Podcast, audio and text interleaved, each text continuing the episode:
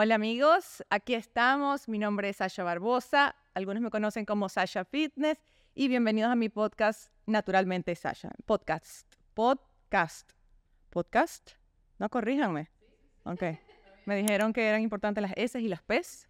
Entonces vamos a tratar de hacerlo bien porque yo no soy podcastera.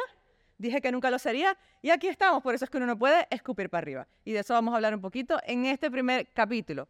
¿Por qué le puse naturalmente Sasha? Porque queremos hablar naturalmente de muchos temas. Porque realmente muchos de ustedes vinieron a mí por el fitness, pero se quedaron por el chisme. Entonces de eso se trata este podcast. Eh, tengo más de 12 años en redes sociales principalmente hablando sobre fitness, sobre nutrición, pero a lo largo del tiempo les he ido mostrando un poquito más de mi vida, de mis puntos de vista, de lo que me gusta, de lo que me disgusta, y muchos han conectado conmigo por eso.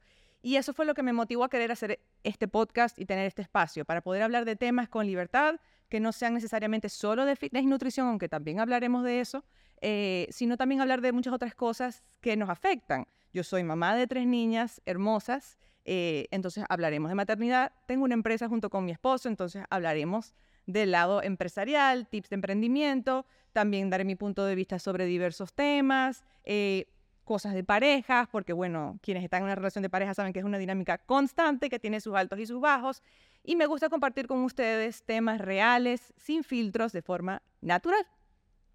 Eh, para quienes no me conocen, yo soy Sasha Barbosa, eh, soy fitness coach, pero también tengo una licenciatura en administración de empresas. Entonces, digamos que logré unir esas dos cosas, mi amor por la nutrición, el fitness y el ejercicio y este estilo de vida saludable que tanto me encanta, con mi lado empresarial. Y junto con mi esposo formamos una empresa hace ya más de seis años de suplementos, de suplementos alimenticios que se distribuyen por toda Latinoamérica y próximamente en Europa. Este es el primer episodio del podcast, el piloto. Quiere decir que si lo están viendo, es que me gustó cómo quedó. Me gustaron las luces, me gustó todo. Aunque el podcast se llama Naturalmente, siento que es el menos natural porque, porque es el primero y como que nunca he, grabado un podcast, he sido invitada a muchos podcasts, pero nunca he sido como la protagonista de uno. Eh, y mi intención es que esto sea moldeable y que en el tiempo ustedes también me ayuden a descifrar la estructura de este podcast, porque yo tengo más o menos un guion de lo que quiero hacer, pero quiero escuchar sus sugerencias, qué temas les gustaría que yo tratara por aquí, que me digan, Sasha, esto no me gustó tanto, porque mejor no haces esto, y que juntos vayamos construyendo este podcast, porque la idea es que les funcione a todos. Yo aquí anoté un par de cositas, porque es que a mí me tienen que decir de qué hablar, porque si no puedo hablar eternamente, y la idea es que este podcast sea de 30 minutos porque estoy yo sola. La mayoría de los podcasts siempre tienen invitados y fue una de las cosas eh, que me tenían como renuente a tener un podcast. Yo decía, yo jamás voy a tener un podcast, porque ya de por sí, entre las niñas, la empresa, las redes sociales, o sea, no doy para más. Gracias a Dios conseguí un buen equipo que me está ayudando, que me está asesorando y que me terminaron de convencer. Entonces dije, bueno, vamos a hacer como una versión profesional de mis historias en las que hablo demasiado sin ningún tipo de estructura. Y aquí por lo menos me jalan las orejas cuando empiezo a divagar. Eh, para quienes no me conocen, tengo 38 años, pero siento que soy una mujer de 38 atrapada en el espíritu de alguien de 26 eternamente. Lo bueno de tener 38 años es que ya yo cometí todos los errores que ustedes a lo mejor no han cometido. A nivel de nutrición, a nivel de fitness, los errores que uno cometía en la adolescencia, en los 20, ya yo los cometí. Aprendí, entonces ustedes no los tienen que cometer, porque a mí me gusta no solo enseñar desde la ciencia, sino, a través de las experiencias. Y las experiencias en todo. A nivel de estilo de vida, a nivel de aprendizajes que nos da la vida, de relaciones de pareja, de crianza, de absolutamente, de absolutamente todo. Eh, no me gustan los extremos, siempre bailo en las medias tintas, en los grises, allí es donde me gusta estar porque no creo en las verdades absolutas, ni me gustan los extremos de ningún tipo. Creo en Dios, creo en la Virgen, creo en los ángeles, en la vida eterna, gracias a Dios, porque es que si no, imagínate que todo se acabe aquí, me, genera ataques de ansiedad. Y hablando de la ansiedad, y tengo que recordar que tengo que hablar despacio porque los mismos nervios y la ansiedad me hacen hablar a mil por hora, eh, yo siempre digo que todo comenzó con la ansiedad y yo quiero dedicarle un episodio completo a ese tema porque yo empecé en todo esto con un episodio de ansiedad, una crisis existencial que me dio en mis 20. Una crisis de ansiedad que me, me dio hasta despersonalización, una disociación absoluta y lo único que me ayudaba a regresar a tierra era escribir.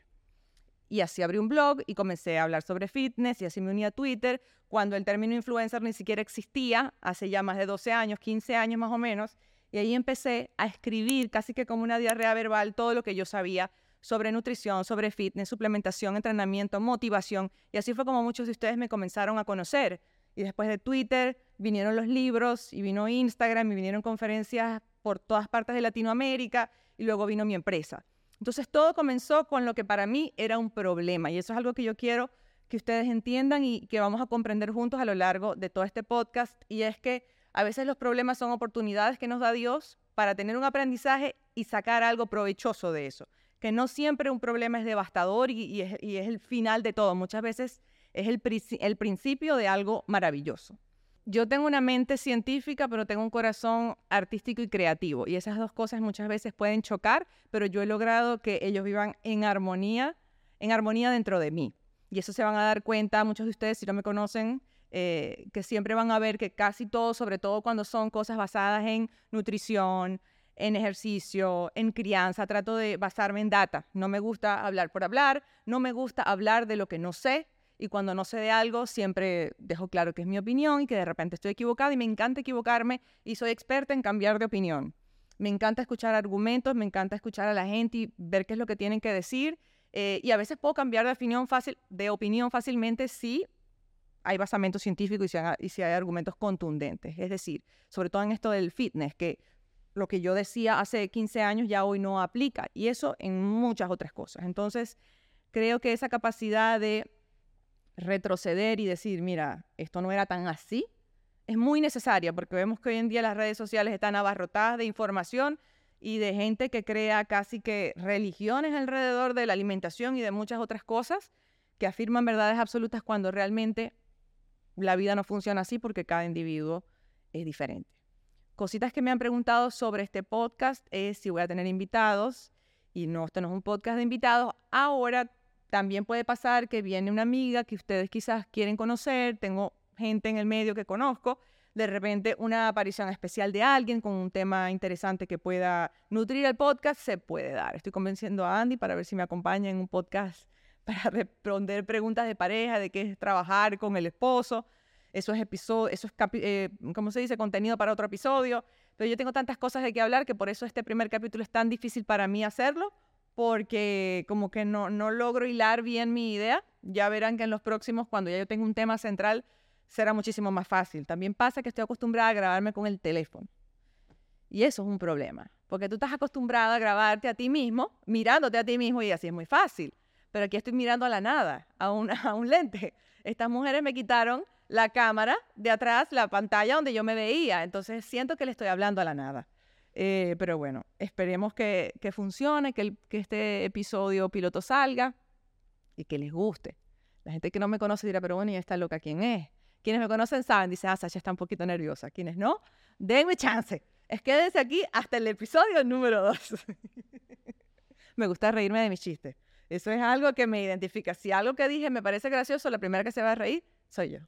Y como les dije que este podcast, ustedes me van a ayudar a elaborarlo.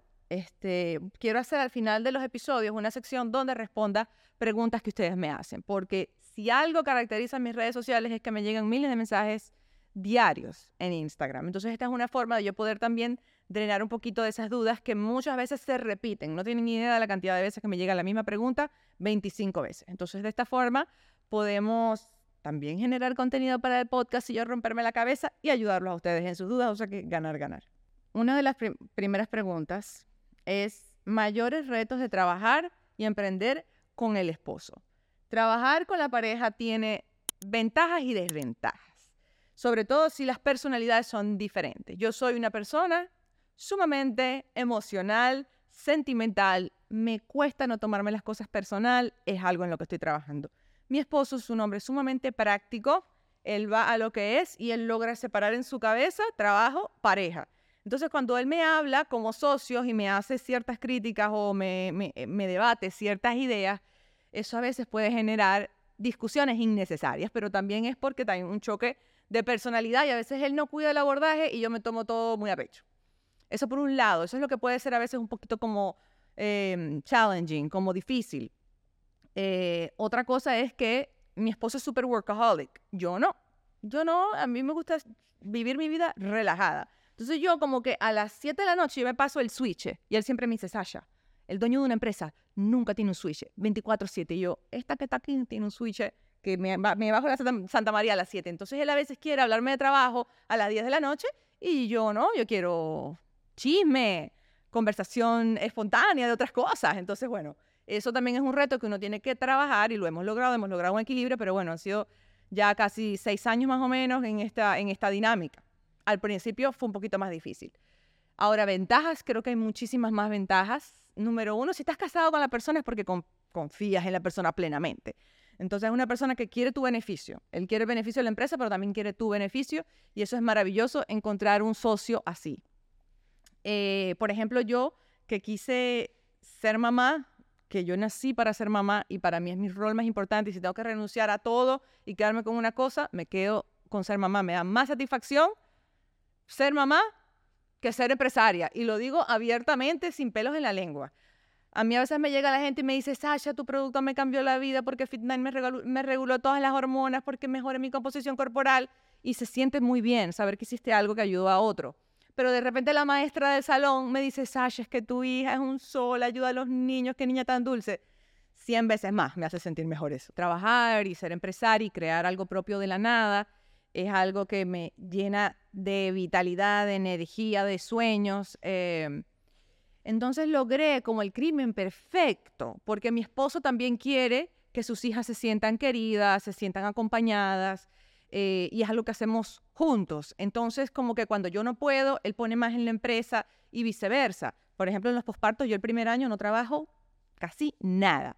Por suerte, mi trabajo, al ser dueña de una empresa, tengo muchísima flexibilidad. Ya es una empresa que está bien establecida y muchos procesos caminan solos. Entonces yo, digamos que el primer año, año y medio de, de Siena, que es mi bebé que cumple ahorita dos años, yo me dediqué 100% a mi bebé y sencillamente cuando tenía que hacer eh, algunas pruebas iba algo puntual, hacía pruebas de sabor, trabajaba en un producto pero en un horario súper flexible, eh, reuniones muy puntuales y el resto, el grueso, lo hacía Andy. Yo no hago conferencias, yo no hago nada, ni entrevistas, nada del primer año. Trato de... Quienes han tenido bebés saben que es un año un poquito difícil. Este, entonces, claro, tener esa flexibilidad con tu pareja de que él entiende por lo que estás pasando y él también quiere el bienestar de la familia, hace que uno sea un equipo eh, fuerte. Y eso tiene, eso, eso tiene para mí un plus que no, que compite con, o sea, que no hay competencia con eso. Eh, yo confío en Andy 100% eh, eh, y, y, él y yo nos complementamos muy bien. Yo hago unas cosas en la empresa y él hace otras. y construir un sueño en común con tu pareja te une muchísimo y te hace admirarla también. Entonces, creo que eso también es algo súper importante en una relación. Casi que hice un episodio completo de una sola pregunta. Por eso es que yo necesito un hilo conductor yo necesito por eso temas, temas y puedo hablar fácilmente. El problema es cuando tengo que hablarle a la nada de una introducción de un podcast y ahí no sé ni siquiera qué decir. Aquí dice, ¿quién te instruyó para emprender? Yo creo que fue una mezcla de distintas cosas. Eh, como les dije, también tengo una licenciatura en administración de empresas y allí se me metió como el bichito del emprendimiento, de crear algo propio de la nada. Me dieron bastantes herramientas. También Andy, eh, su, forma de trabajar y la visión que tiene, y es un hombre súper ambicioso en el buen sentido de la palabra, eh, se me contagió eso también. Y desde siempre supe que quería algo propio para no tener que cumplir horario. Eso es algo que tuve claro muy joven. Cuando hice pasantías, recuerdo, cuando hice pasantías yo dije, hermana, tenemos que hacer algo, porque esto de cumplir horario. Y así empecé poco a poco. Eh, al principio yo comencé con asesorías personalizadas y tenía una oficina y luego comenzó todo este rollo de las redes sociales y ya no podía trabajar desde la oficina porque entonces la gente me abordaba allí. Entonces empezaron las asesorías online y luego empezó el tema de escribir un libro y conferencias y luego eso mutó a tenemos que hacer algo más con esto porque hay una magia allí que, que no nos habíamos percatado que estaba y fue cuando decidimos mi esposo y yo hacer juntos la empresa. Entonces todo se fue dando poco a poco, yo lo hablo aquí muy rápido, pero quienes me acompañan saben que han sido un proceso casi de, de 15 años. Así que si van comenzando, no se agobien. Si tienen 30 años y todavía no saben para dónde va su vida, esto mío explotó más o menos alrededor de los 30 años, ya tengo 38. 38 con un corazón de 26, que no se les olvide. ¿Cómo mantener la disciplina sin caer en un trastorno alimenticio? Yo creo que aquí la palabra clave es flexibilidad, dejar siempre un espacio para la flexibilidad, tratar de evitar los pensamientos extremos eh, y tener unas metas claras que vayan más allá de la estética. ¿A qué me refiero? Voy a entrenar pesas porque eh, no porque quiero verme mejor en un bikini, sino porque quiero tener más fuerza, quiero fomentar mi salud, porque hacer pesas mejora mi comportamiento hormonal, mi estado de ánimo, la salud de mis huesos. Eh, quiero poder levantar ya no 10 libras, sino quiero poder levantar 30 libras y quiero mejorar mi fuerza. Y tienes unas metas que son un poquito más trascendentales. Quiero comer saludable porque quiero tener más energía, quiero tener un mejor sistema digestivo, me quiero sentir más clara a nivel mental, quiero estar de mejor humor, quiero tener eh, mejor salud en general, no porque quiero rebajar. Cuando tú te planteas metas trascendentales, es más fácil ver el panorama más grande y no caer en una meta obsesiva. Eh, siento que igual si tú tienes un pensamiento repetitivo, obsesivo, en el que todo el tiempo estás pendiente de la comida, que tu vida gira al torno de la comida, cuando ya dejas de hacer cosas porque es que yo, hago ayuno y si hago esto, me salgo del ayuno. Y es que yo si como esto, entonces me salgo de la cetosis. Y si me como esto, me paso de las calorías que debo consumir al día. Cuando ya estamos empezando a comportarnos de esa forma, ya estamos empezando a entrar en un pensamiento obsesivo, ya estamos entrando en un, un disordered eating, o sea, un trastorno. Creo que ahí es el momento de, hacer un reseteo mental, de evaluar muy bien eh, qué es lo que nos está pasando y buscar ayuda profesional. Eso es algo que siempre recomiendo porque siento que la terapia salva vidas. Eh, si a ti te duele una muela, tú no vas a decir, bueno, me voy a echar enjuague bucal hasta que se desaparezca el dolor. No, tú vas al doctor. Así igualito es la mente y la mente nos juega malas pasadas a veces. Eh, pero siento que es entender que que los extremos siempre te van a llevar a un lugar oscuro, sea cual sea. Entender que el cuerpo se sabe defender, que hay que dejar un espacio para la flexibilidad y eso es un tema que yo quiero tratar en un video porque siento que hoy en día las redes sociales están llenas de ruido, quieren satanizarlo todo, hay pensamientos extremos en cuanto a estilos de alimentación, mucha gente con redes sociales que, cree que tiene la verdad absoluta, que le hacen sentir a la gente que hasta respirar es malo, cuando no es así. Y esa es una de mis grandes metas en este podcast, tratar de darles un poquito de claridad ante tanto ruido y oscuridad que hay por allí. A ver, ¿qué más? Cinco o diez curiosidades sobre mí. Yo creo que todo lo que yo diga aquí, quienes me siguen desde hace muchos años van a saber, sobre todo porque yo en mi canal de YouTube hice uno que eran 50 cosas sobre mí. Pero vamos a ver si, si, si logro recordar algunas que no sepan. Me tengo que persignar siempre tres veces, no una, no dos, tres. Una, dos y tres. Eh, llámenlo superstición, lo que sea, pero son cositas, curiosidades. Vamos a llamarlo curiosidades, suena más bonito que locura. Em, me como las cotufas o palomitas de maíz, popcorn con salsa de tomate. Es algo que me gusta.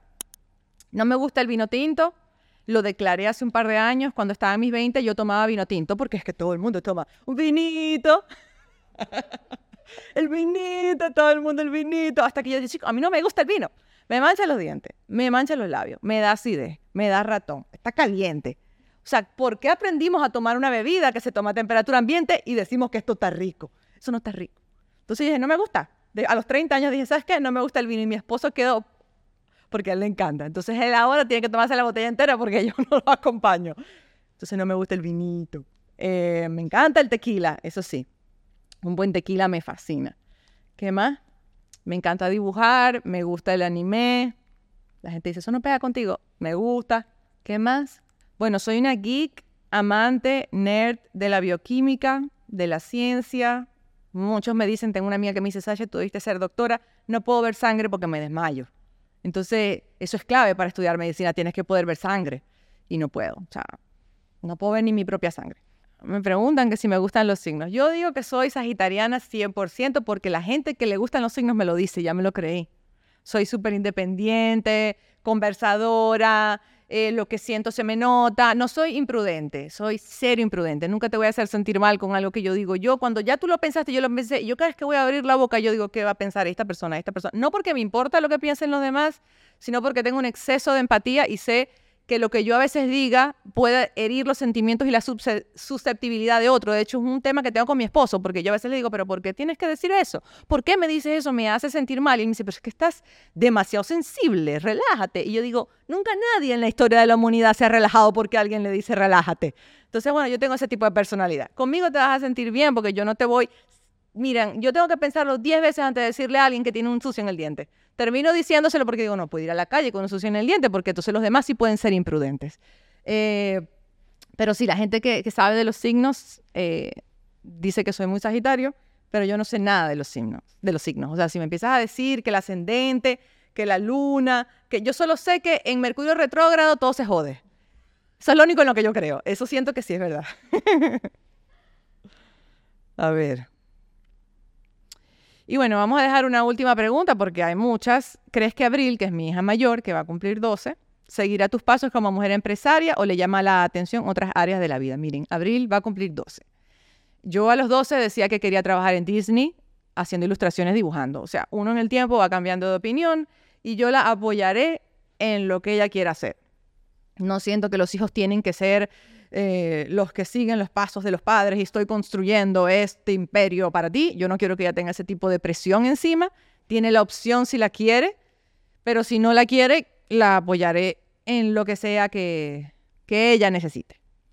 Y bueno, amores míos, eh, esto fue un podcast hecho a petición popular. Me tomó bastantes años digerir la idea y aquí estamos. Denme chance, denme la oportunidad que este podcast agarre cuerpo que vaya entendiendo cómo es que funciona esta dinámica. Es primera vez que hago algo con un equipo, porque yo tengo un canal de YouTube desde hace años con más de 200 videos de contenido, pero me grababa yo solita en la sala de mi casa, con una camarita allí más o menos, con un sonido que siempre me criticaban. Gracias, espero que este sonido ahora sí les guste, porque tengo cuatro personas aquí ayudándome. Eh, espero que, que esto sea un podcast que de verdad los ayude y que les dé momentos entretenidos en el carro, durante el entrenamiento, mientras cocinan o mientras duermen al bebé. Eh, quiero acompañarlos en sea lo que sea que estén haciendo.